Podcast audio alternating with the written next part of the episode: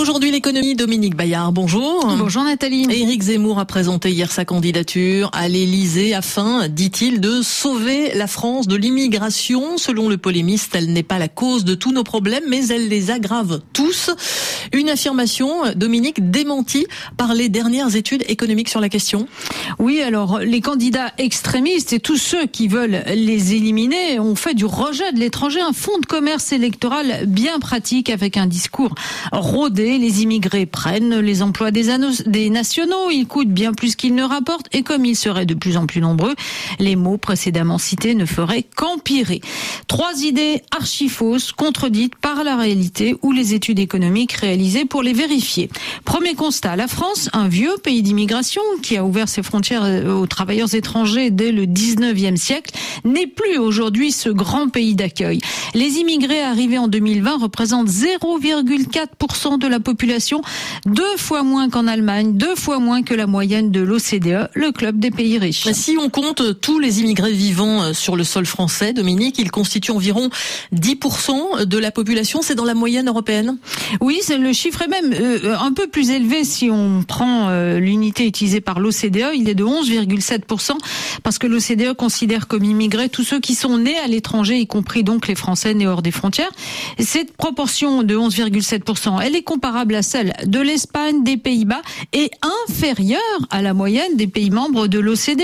La proportion d'immigrés est par exemple plus forte en Allemagne, c'est 16%, ou encore en Suède, où 20% de la population est immigrée. Le fait migratoire français s'est donc fortement atténué ces dernières années. Toutes les études réalisées sur son coût économique parviennent à la même conclusion. Il est quasiment nul, et cela en France comme dans les autres pays riches.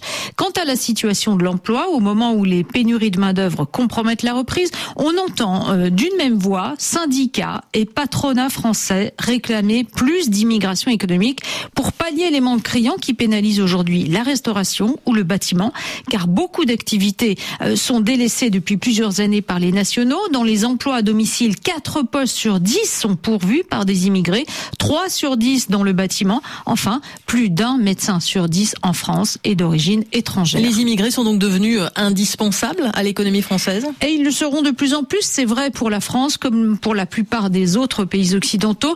L'immigration est une nécessité, une opportunité prônée récemment par les économistes du Conseil d'analyse économique, une instance indépendante rattachée au gouvernement, pour les tâches souvent considérées comme ingrates et mal rémunérées, et surtout pour favoriser l'innovation. Le Conseil d'analyse économique plaide pour une immigration choisie. Aux États-Unis, le quart des brevets est déposé par des immigrés. En Allemagne, c'est 13%. En France, 8% seulement.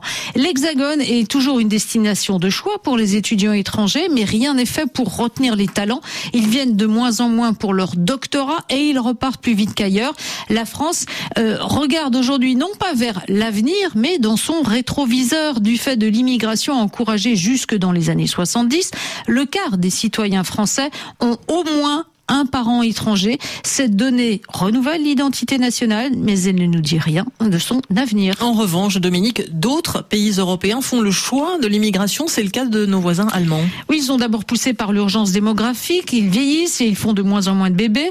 Le nouveau gouvernement de coalition a donc prévu dans son programme de faciliter l'immigration. Il veut favoriser l'intégration des étrangers en simplifiant l'accès à la double nationalité. Les conservateurs de la CDU, aujourd'hui dans l'opposition, font mine de trouver ce virage brutal. Il correspond pourtant à une demande unanime de la société allemande. Les 16 ministres de l'intégration des Lenders l'ont réclamé plusieurs mois avant les élections. En bref, Dominique, Tel Aviv est devenue la ville la plus chère au monde. C'est ce que nous dit le magazine The Economist. La ville israélienne détrône Paris et Singapour en deuxième position de cette année dans le classement de l'hebdomadaire britannique.